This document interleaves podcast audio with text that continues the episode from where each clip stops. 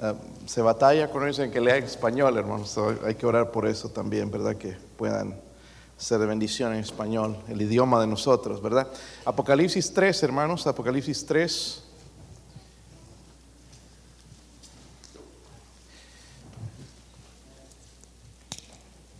Apocalipsis, el último libro de la Biblia.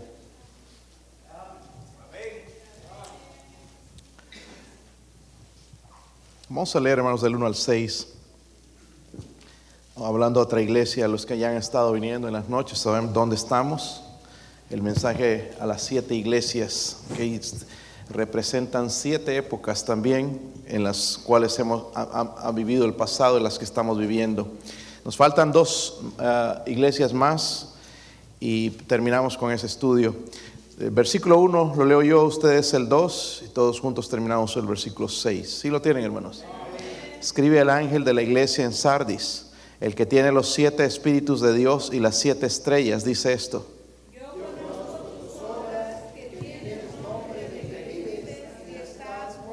Sí, parece que está muerto, hermanos. De verdad que sí, que le están poniendo ánimo, ¿verdad? Ahí entonces, eh, em, sí, la verdad que fallamos, ¿verdad? Y, los demás nos...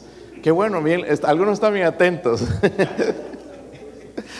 So, leyeron el versículo 1, ¿verdad? Yo voy a leer el 2. Dice, sé vigilante y afirma las otras cosas que están para morir porque no he hallado tus obras perfectas delante de Dios.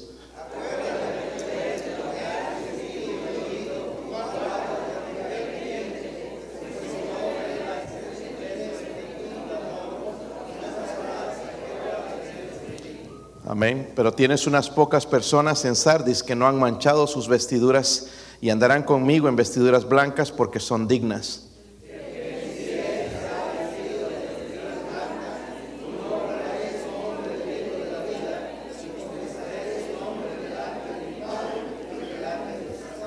Todos, el que tiene oído, oiga lo que el Espíritu dice a las iglesias. Padre, le ruego, Señor, en esta noche, ayuda a este siervo inútil a predicar su palabra, aplicarla, Señor, a la necesidad de la iglesia hoy, Señor.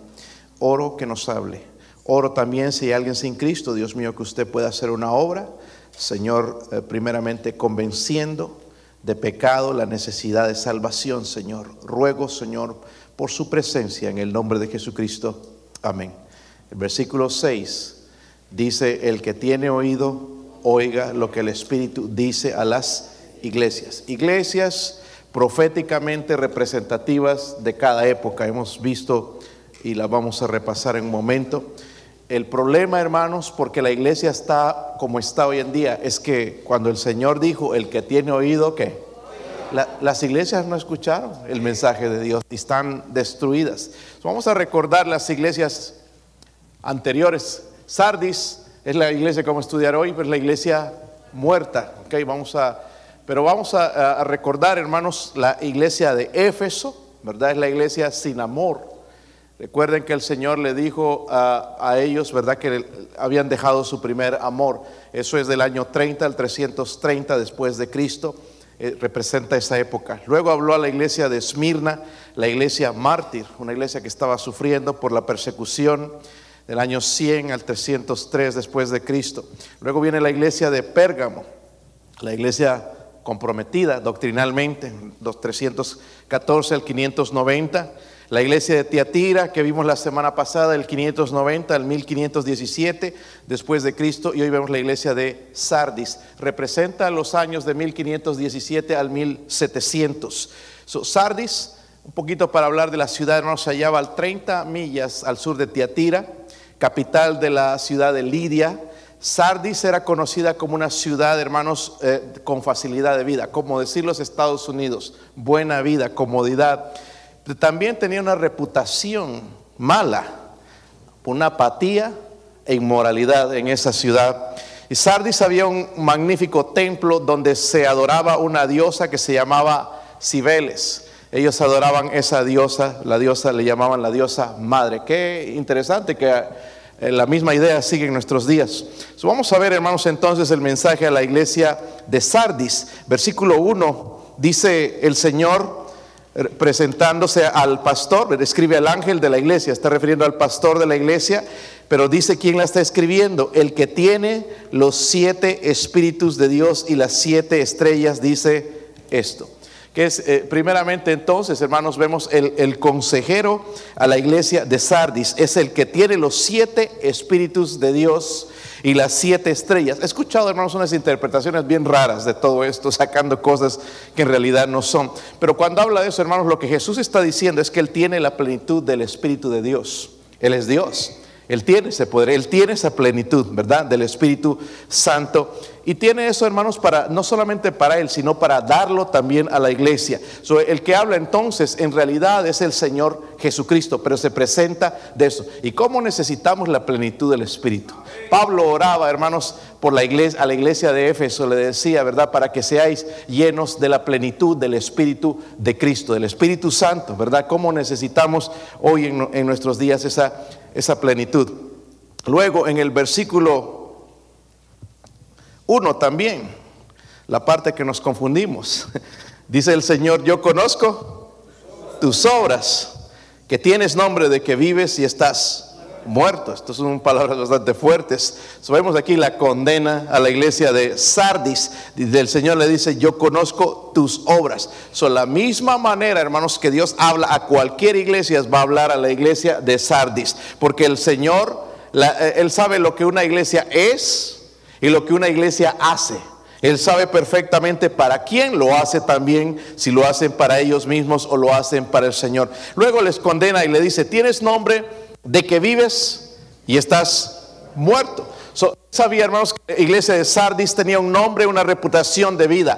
Una iglesia quizás donde había obras, había actividades y todo, pero el Señor está diciendo que está muerta. Si mirabas a la iglesia de Sardis como a la ciudad de Sardis, todo parecía, hermanos, que estaba bien en ese lugar, prosperidad y, y, mucho lujo. Como hoy vemos, hermanos, unos templos tremendos y cosas que uno se queda asombrado y quizás por dentro es otra cosa, ¿verdad? Quizás el Señor podría amonestar de esta misma manera. desde, el, punto de vista de Dios, era una iglesia que estaba viva solo de nombre, estaba muerta espiritualmente. En realidad estaba muerta espiritualmente hablando y ellos no se daban cuenta. el juicio sobre la iglesia debe ser comparado con la iglesia de hoy, que a menudo están eh, llenas de actividades, pero poca evidencia del poder de Dios. Poca evidencia del poder de Dios. Hermanos, eh, esta mañana les dije algo. Hace mucho tiempo mi, mi, deseo, quizás carnal, no sé, era ver una iglesia de 500, de 1000. ¿Quién no quiere ver algo así? ¿Entienden? Pero muchas veces al precio, hermanos, de nada más hacerlo carnalmente. ¿Entiende? Y carnalmente uno puede traer mucha gente. Trabajamos duro y hacemos promociones y hacemos esto y hacemos el otro, se nos llena. Pero alguien dijo, dijo el, esto lo dijo últimamente el pastor Clarence Sexto, no importa el número en la iglesia, sino cuánto la iglesia se parece a Cristo. Podemos hablar de números, hermanos, pero eh, en el momento, hermanos, de la verdad, eh, vemos solamente unas pocas personas involucradas en la, eh, en, la obra, pero nos vamos a jactar, tenemos tantos.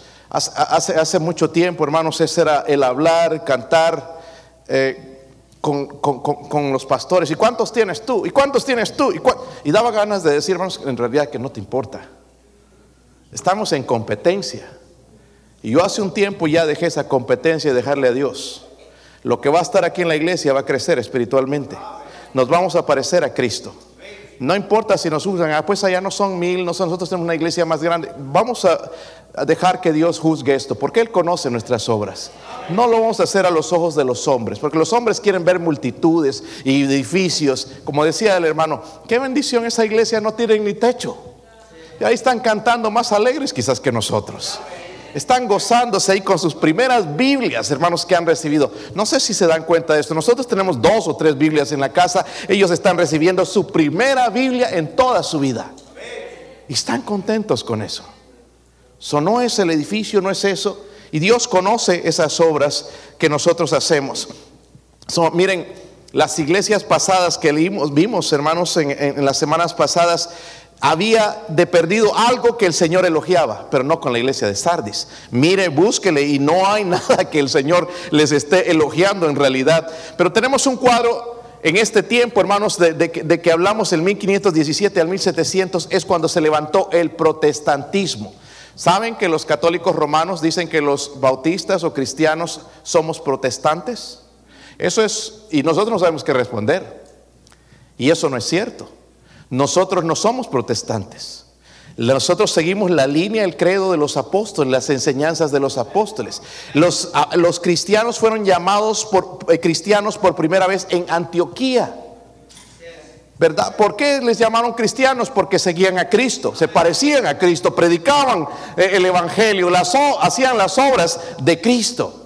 Pero nosotros no somos protestantes. Y la verdad, hermanas, eh, hermanos, que se llamaba la reforma ¿verdad? Los que quizás en el instituto han visto esto, no fue de verdad pensaron que la reforma iba a levantar la iglesia otra vez, pero no fue la respuesta. Vemos que hubo muchas fallas también durante la reforma, porque esa, dijimos, esa época abarca de los 1517 a los 1700, donde se levantaron hombres que sí amaban a Dios, se convirtieron a Cristo y ellos sí salieron de la iglesia católica. Uno es Martín Lutero que lo tienen como un hereje en la, iglesia católica, pero Martín Lutero trajo mucho en ese tiempo. En realidad, él era un sacerdote alemán eh, que al traducir la Biblia del griego, del hebreo, de los el idioma original al alemán, encontró en Romanos este versículo donde dice, el justo por la fe vivirá, no por las obras, sino por la fe. Y eso le tocó eh, en Romanos 5.1 también,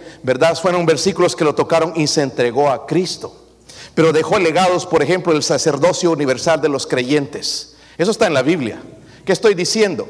Porque, por ejemplo, la Iglesia Católica te dice que tú necesitas un sacerdote, pero la Biblia habla de que hay un cada uno de nosotros somos un sacerdote porque tenemos acceso directo a Dios. Ya no necesitamos un intermediario. El intermediario fue Jesucristo. Y eso lo entendemos y él entendió estudiando las escrituras de que el, sacerdocio es universal, ¿verdad? Luego la Biblia como la única autoridad cristiana. Nosotros también creemos eso, ¿verdad? No dogmas o enseñanzas de hombres, sino la Biblia. La justificación por la fe y no por las obras. Es más, tenemos hasta algunos cánticos que cantamos hoy en día que fueron escritos por Martín Lutero, aunque él todavía eh, sostuvo dentro de la iglesia el bautismo de infantes. Eh, no lo quitó eso, pero su doctrina era bíblica y Dios lo usó grandemente también. Luego vino Zwinglio, okay, él era de, Suiza, en el año 1484 al 1531 es el gran colaborador de Lutero, trabajaron juntos y fueron también perseguidos por la Iglesia Católica. Luego vino Juan Calvino. Okay, Juan Calvino, del 1500 al 1531, tremendo teólogo cristiano, cinco puntos principales que él nos dejó a nosotros, que eh, eh, eh, en uno de ellos yo no estoy de acuerdo y espero que usted no también. La depravación total del hombre, sí creemos que el hombre está depravado, necesita un salvador, ¿verdad? El pecado nos ha destruido, pero gloria a Dios, Cristo murió por nosotros y nos puede rescatar. So, la depravación total del hombre es una enseñanza bíblica. Luego la elección incondicional del hombre por Dios. Número tres, la expiación limitada. Y es ahí donde yo no estoy de acuerdo con él. La expiación limitada. Él dice que Cristo murió solamente por los creyentes, no por nadie más. La Biblia dice que Cristo murió por todos. Ahora, no todos le van a aceptar, ¿verdad? Pero ahí es, por eso hay grupos, hermanos, que se llaman los calvinistas o hipercalvinistas, que no creen, hermanos, en enviar misioneros, no creen en ir tocar a puertas, porque Dios ya tiene sus elegidos. Una persona a la cual visitaba en, en, Oak Ridge una vez y me dijo, no, pastor, es que yo no soy elegido por Dios. ¿Cómo sabemos? ¿Cómo sabe usted? Mi deber es llevar el Evangelio. Pero tenía esa enseñanza en su cabeza. Y para él entonces él no podía ser salvo. Pero Dios quiere que todos se arrepientan, ¿verdad? Y que toda la, humanidad proceda al arrepentimiento. otra de las enseñanzas era la perseverancia de los santos como una señal de salvación. Y en realidad, hermanos, en cierta manera tiene razón. Yo no persevero para ser salvo, pero las obras siguen a la salvación. Un cristiano que en verdad no se ve fruto debería cuestionarse en realidad si es salvo o no. ¿ok? No es que nada más sí oré, fui bautizado y esto. No, tiene que haber un fruto del Espíritu Santo en mí. Algo sucede en mi vida cuando yo soy salvo, ¿ok? So, si hay algo de cierto, hermanos, en, la, eh, eh, en esto entonces de que sí, y lo mismo hablaban también, ¿verdad? Recuerdan en el tiempo de Juan, por sus frutos los conoceréis, ¿verdad? Y nos conocen por los frutos. Luego vino Juan Knox, que no es de Knoxville, ¿verdad? Pero 1515, eh, 1570, estos son los reformadores, protestantes. Los bautistas no somos protestantes. No somos, o cuando usted le dice protestante, bueno, usted peca porque ignora las escrituras, o peca porque ignora la historia. En realidad no somos protestantes, somos cristianos. la condena entonces a la iglesia de Sardis les dice que conoce sus obras, ¿verdad? Y dice, tienes nombre de que vives y estás muerto. Ahora el consejo, hermanos, es bien importante. Aquí nos vamos a detener un poquito más, versículos 2 y 3. Dice ahí, ¿sé qué? Vigilante. ¿Sabe, hermanos, una de las cosas que nos cuesta más es ser vigilante? piense en su vida. Cierto momento vamos a ser zarandeados y es donde tenemos que ser vigilantes. ¿Cómo está mi fe? Sé vigilante, dice, y afirma las otras cosas que están para morir, porque no he hallado tus obras perfectas delante de Dios. Acuérdate pues de lo que has recibido y oído y guárdalo. Hermano, le animo a hacer un estudio en su Biblia cada vez que la lea tener un lapicero o algo y subrayar esta palabra cada vez que la encuentre. Arrepiéntete. Yo creo que el arrepentimiento es necesario para la salvación. Amén, hermanos. Hay predicadores que dicen que no es necesario, pero yo creo que es necesario el arrepentimiento para la salvación. Dice, pues si no velas, vendré sobre ti como ladrón y no sabrás a qué hora vendré sobre ti. Sobre les va a dar un consejo. No los va hundir, no los va a destruir, les va a dar un consejo. ¿Cuál sería el consejo que Dios nos da a nosotros como iglesia? Yo creo que todo lo que hemos estudiado hasta ahora aplica a nosotros. No sé, aplica a mí, no sé usted, pero aplica a cada uno de nosotros. So, vemos, hermanos, el consejo a la iglesia de Sardis. Llena, hermanos, estaba llena de cristianos nominales. Decían que eran cristianos, pero demostraba ser otra cosa. Y el Señor les da cinco instrucciones a ellos y a nosotros, porque la iglesia estaba muerta. Miren, el versículo 2 dice, sé vigilante, ¿ok? Pero dice ahí también, ah, y afirma las otras cosas que están por morir porque no ha hallado tus obras perfectas. En realidad les está diciendo, sé sensible al pecado. ¿Se ha dado cuenta cómo nos endurecemos hacia el pecado? Una de las cosas que hace el pecado, hermanos, el pecado endurece. Ya no me importa, hago lo que hago, me peleo, no me importa, saco el orgullo y me defiendo con eso. Pero lo que Dios le está diciendo a esta iglesia, le dice arrepiéntete. So, sé sensible al pecado. Vamos a tratar, hermanos, en esta iglesia de ser sensibles. ¿Cuántos creen que cada mensaje que se predica en esta iglesia, cada mensaje, los domingos en la mañana, los domingos en la noche, los miércoles, aplica a cada uno de ustedes? ¿Cuántos creen eso? Más vale que sí. Porque qué bueno hubiera sido para fulano. Y ahí está nuestro problema.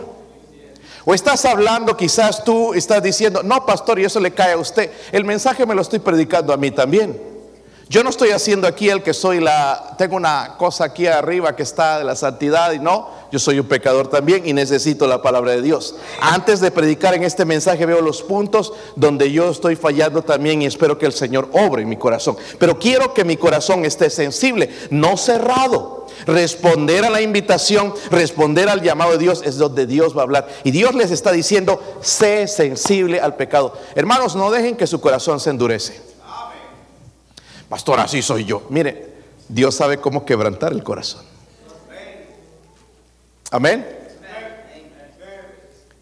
Yo quiero decirles esto como iglesia, hermanos, orar por hermano Abraham. Hermano Abraham es un muchacho tan dulce. Yo amo a este hermano. Y al verlo así ayer, a mí me daba ganas de llorar. Porque apenas llegué, hermanos, empezaron a salir sus lágrimas. Y me decía, gracias por venir, pastor. Gracias por venir. Y de él salió esto.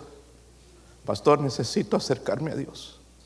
Y lloraba, lloraba y me daba tanta pena, necesito acercarme a Dios.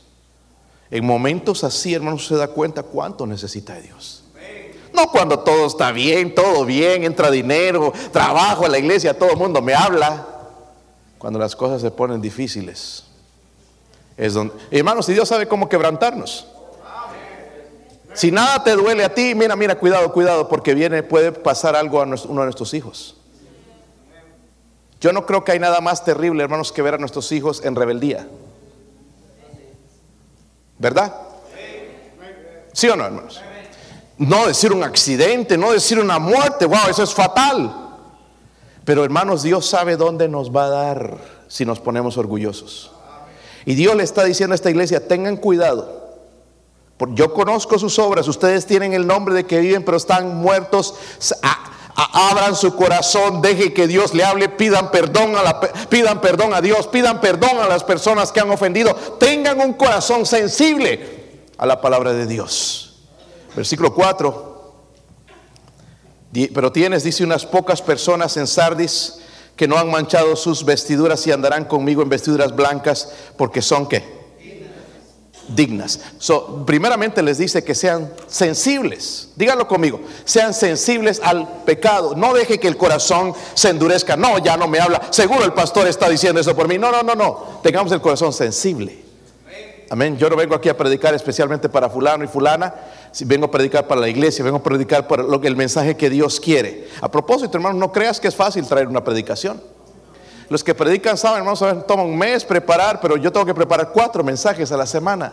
Una escuela dominical, el domingo, el, miércoles en la, noche, el domingo en la mañana y domingo en la noche. Son cuatro mensajes. Toma mucho tiempo esto. Amén. Hay mensajes que toman, hermanos, tres, cuatro, cinco horas fácilmente. Porque tienes que estudiar, tienes que investigar, tienes que preparar, tienes que ponerlo en, el orden correcto. Ahora no es abrir nada más la Biblia, a ver dónde caiga. Aquí voy a predicar esto y decir un montón de tonterías. No, queremos ser alimentados. Si yo estudio, ustedes van a ser beneficiados. Van a mejorar en su vida espiritual. Pero si les traigo, a ver a dónde caiga, a ver. ¿Dónde? Aquí. Y listo. Eh, Judas se ahorcó o cualquier cosa así.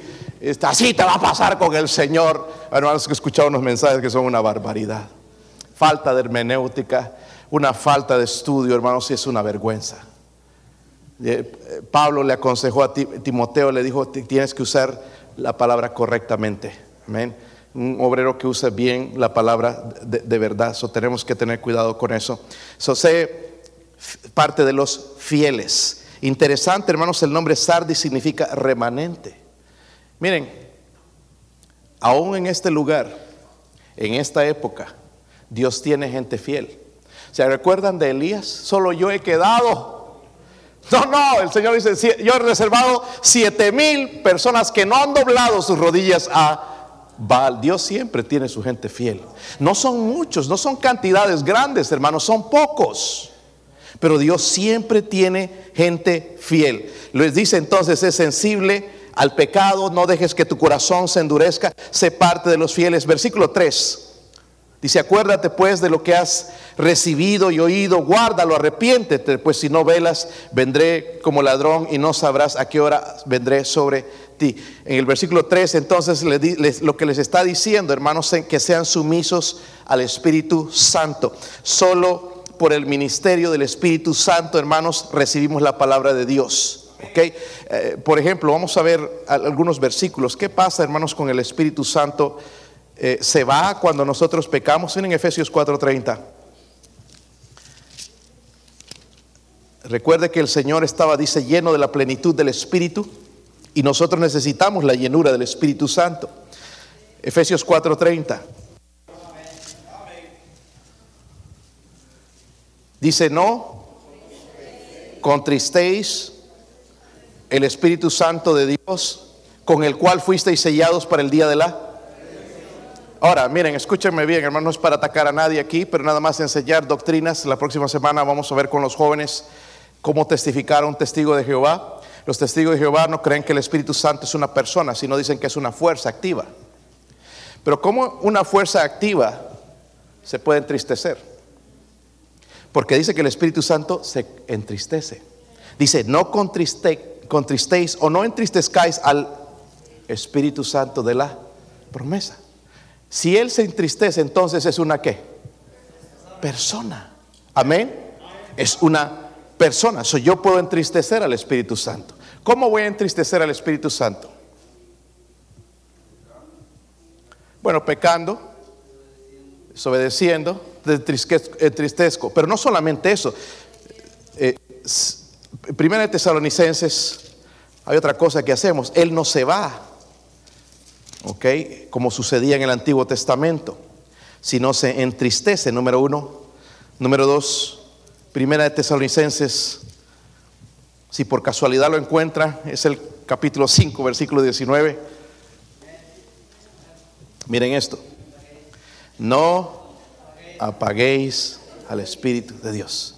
Solo puedo apagar. Puedo ser un cristiano sin poder. Recuerdo una vez mi papá me prestó, cuando empezamos, pues teníamos ahí problemas con los vehículos Teníamos carros bien viejos. Hasta ahora, aunque se ven bien, pero tienen muchas millas. Pero estos vehículos ya estaban sobrepasados de millas y, daban problemas. Y mi papá me prestó su, camioneta que tenía. Y recuerdo que una vez, el problema que tenía esta, esta camionetita no marcaba la gasolina. Es un problema grande, hermanos.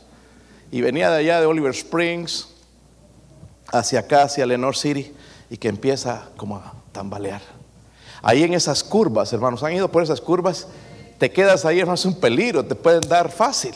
oh Señor, no, por favor, ya está cerca. había una gasolinera de un chinito, me acuerdo, por ahí cerca. Y ya se fue el chinito, ya hay ahora una tienda de pescar y lo han hecho hasta restaurante y todos los pescadores pueden ir ahí. Estoy haciendo propaganda, le dice que me pasen la propina también, ¿verdad?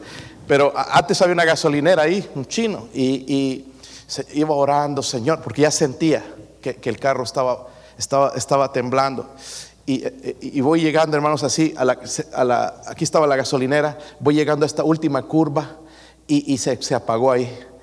Y si venía alguien ahí, me tenía que quedar en la curva.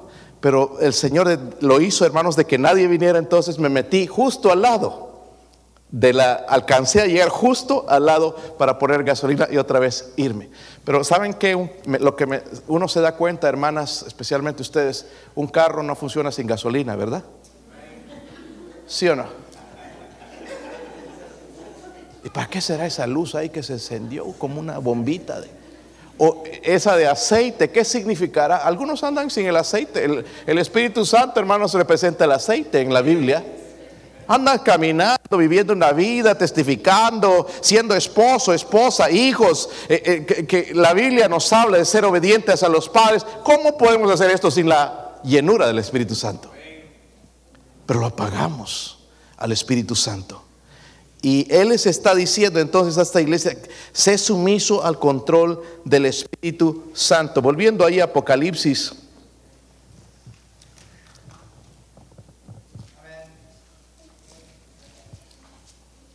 Dice ahí en el versículo 3 también, lo que has recibido, está en el versículo 3. Acuérdate de lo que has que recibido ¿A qué se refiere eso? A la palabra de Dios lo que has recibido y oído. ¿Cuántos creen que han recibido y oído la palabra de Dios? Wow, esto va para nosotros. Y lo que Dios les está diciendo, sean sensibles cuando la palabra de Dios es predicada, no dejen que su corazón se endurezca, respondan a la invitación, tengan un corazón sensible, no un corazón de piedra, sean parte de los fieles, no del montón que anda detrás del mundo, parte de los fieles, sean sumisos al Espíritu Santo, pero por último les está diciendo, sujétense a la, autoridad de la palabra de Dios. Lo que has oído, eh, lo que has recibido y oído. Está ligado nuestro corazón con la palabra de Dios. Oh, hermanos, si conociéramos la palabra de Dios, nuestra vida cambiaría mucho. Pero también les dice, arrepiéntete. Arrepiéntete del pecado. Si se está preguntando usted cómo volver al camino de Dios, la respuesta es la misma, arrepentimiento. Por eso le digo, cada vez que lea la escritura, arrepiéntate Tómelo en serio, hermanos. Ah, no, que esto es para fulano. Dejemos que Dios nos hable personalmente. Estamos mucho en que, enfocados en que fulano no vino, que fulana no vino. ¿Y nosotros qué? Quizás estamos aquí, pero estamos apagados y nos falta fuego y nos falta convicción, nos faltan cosas, nos falta espiritualidad. Dejemos que Dios obre nuestro corazón. Lo mismo estaba pasando con esta iglesia, hermanos. Sí tenía la apariencia, bien vestido, sirviendo, ahí haciendo obras, pero el Señor le dice, tienes nombre de que vives, pero estás muerto. Arrepiéntete. Ahora, ¿qué nos enseña a nosotros el mensaje de esa iglesia de Sardis? Nos advierte, hermanos, contra ese peligro de la muerte espiritual, de la ortodoxia. Cuando hablo de la ortodoxia sin vida, estoy hablando de una vida mecánica. Ya venimos a la iglesia, ya sabemos como robots. Ah, levántense, vamos a cantar el número tantas y ya sabemos. Y ya, ya en aquel himno, cuando se cante eso, levantas la mano, todo mecánicamente. No estoy diciendo que está mal, pero muchos lo hacemos mecánicamente. Y Dios quiere sacarnos de esas cosas, que lo que hagamos, hermanos, lo hagamos con gozo. Quiere sacarnos de esa apariencia exterior. Los fariseos tenían este problema, ¿se recuerda? Pero no, es que el problema con ustedes, les dice el Señor, son como sepulcros blanqueados. Por fuera se ven bien, pero por dentro están podridos. Y eso le dijo el Señor a los fariseos. Yo no estoy diciendo que nosotros somos fariseos, hermanos, pero quizás a veces queremos dar una apariencia de lo que realmente no somos. Queremos que la gente nos conozca como espirituales y no somos. No somos. Una iglesia, hermanos, está en peligro de ser llamada muerta cuando está más preocupada en la forma que por la vida, cuando ama más los sistemas o métodos y cómo están nuestras iglesias llenas de métodos, hermanos, que Cristo. Y cuando está más interesada en las cosas materiales que en las espirituales. No vamos a dejar que nuestra vida muera espiritualmente, hermanos. Mire, una de las, las caídas de nosotros empiezan cuando abandonamos la oración y la palabra de Dios. No me digas que tal prueba, que este problema te alejó de Dios. No, no. Cuando abandonamos a Dios en oración y la palabra de Dios. ¿Sabe por qué? Porque Dios nos sigue hablando. E, esta semana, después de que prediqué el mensaje de la tentación Satanás empezó a toda esta semana a darnos duro y duro, duro, hermano, se sentía hasta, podías, como digo, le dije el otro día, podías caminar en la tensión y todo eso, la presión, podías sentirlo tan cerca y una cosa tras otra, y mi mamá con esta enfermedad y con esto, y por aquí, y por allá otra cosa, y, y, varias cosas venían a mi mente, Señor, de verdad estás conmigo. Y oraba al Señor, le dije, voy a seguir confiando en Él, me venía aquí de rodillas, le dije, Señor, muéstrese, por favor. Ah, haga algo. Y hermano, si abría, abría me dio las eh, escrituras, me habló tan directamente Dios que me levantó. Y me dijo, ¿por qué estoy yo chillando y llorando y desconfiando de Dios cuando Dios está en control de todas las cosas? Y empezaba y me daba versículos tales como estos, el Señor hablando otra vez porque Él vive, vive en mi corazón, el Señor está vivo y daba vida otra vez, revivía mi alma, dice, con, con mi voz, y yo estaba identificándome con el salmista en este tiempo, con el rey David, eh, cuando estaba en la cueva, ¿verdad? Ahí estaba desolado, orando a Dios y no había contestación. Dice, con mi voz clamaré a Jehová, con mi voz pediré a Jehová misericordia, delante de él expondré mi queja, hasta me quejaba a Dios, delante de él expondré mi queja, delante de él manifestaré mi angustia. Cuando mi espíritu se angustiaba dentro de mí, tú conociste mi senda y empezaba a ser tan personal. En el camino en que andaba me escondieron lazo. Mira a la diestra y observa, pues no hay quien quiera conocer. No tengo refugio ni hay quien cuide de mi vida. Hay momentos donde te sientes solo. No hay nadie. Sí hay personas, pero te sientes solo. Clamé a ti, oh Jehová. Dije, eres tú mi esperanza y mi porción en la tierra de los vivientes. Escucha mi clamor, porque estoy muy afligido líbrame,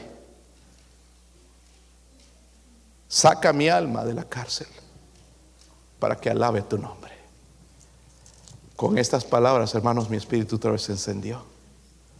No tuve, hermanos, que ir a una campaña de avivamiento. El Señor avivó con estos versículos. Porque nuestra alma a veces está encarcelada en la incredulidad, en muchas cosas, ¿verdad? Los problemas y las tribulaciones. Pero Dios nos sigue hablando a través de este libro. Amén. So, mañana en la mañana yo estoy anticipando a ver qué me tiene Dios para mí. Y después también el martes. Mañana es lunes, ¿verdad? El martes también a ver qué Dios tiene para mí en las escrituras. y el miércoles, porque esto es nuestro alimento espiritual. Si nos apartamos de esto, si dejamos la oración, somos presa fácil del enemigo. ¿Con qué te reprendió el Señor a Satanás? Escrito está. Escrito está. Amén. Si no tenemos Biblia, no tenemos nada de esto, olvídense, van a venir problemas, hermanos, y nos, va a tumbar. Rapidito, porque el diablo es más poderoso que nosotros. So, no vamos a ser parte, hermanos, de esa iglesia muerta. Vamos, el Señor le dijo, el que tiene oídos para oír, oiga. Vamos a ponernos de pie, hermanos, vamos a tomar una decisión hoy. Si hay algo que Dios le habló a su corazón, venga, venga aquí, vamos a, vamos a orar. Padre, podría poner su sello, Señor, en la invitación.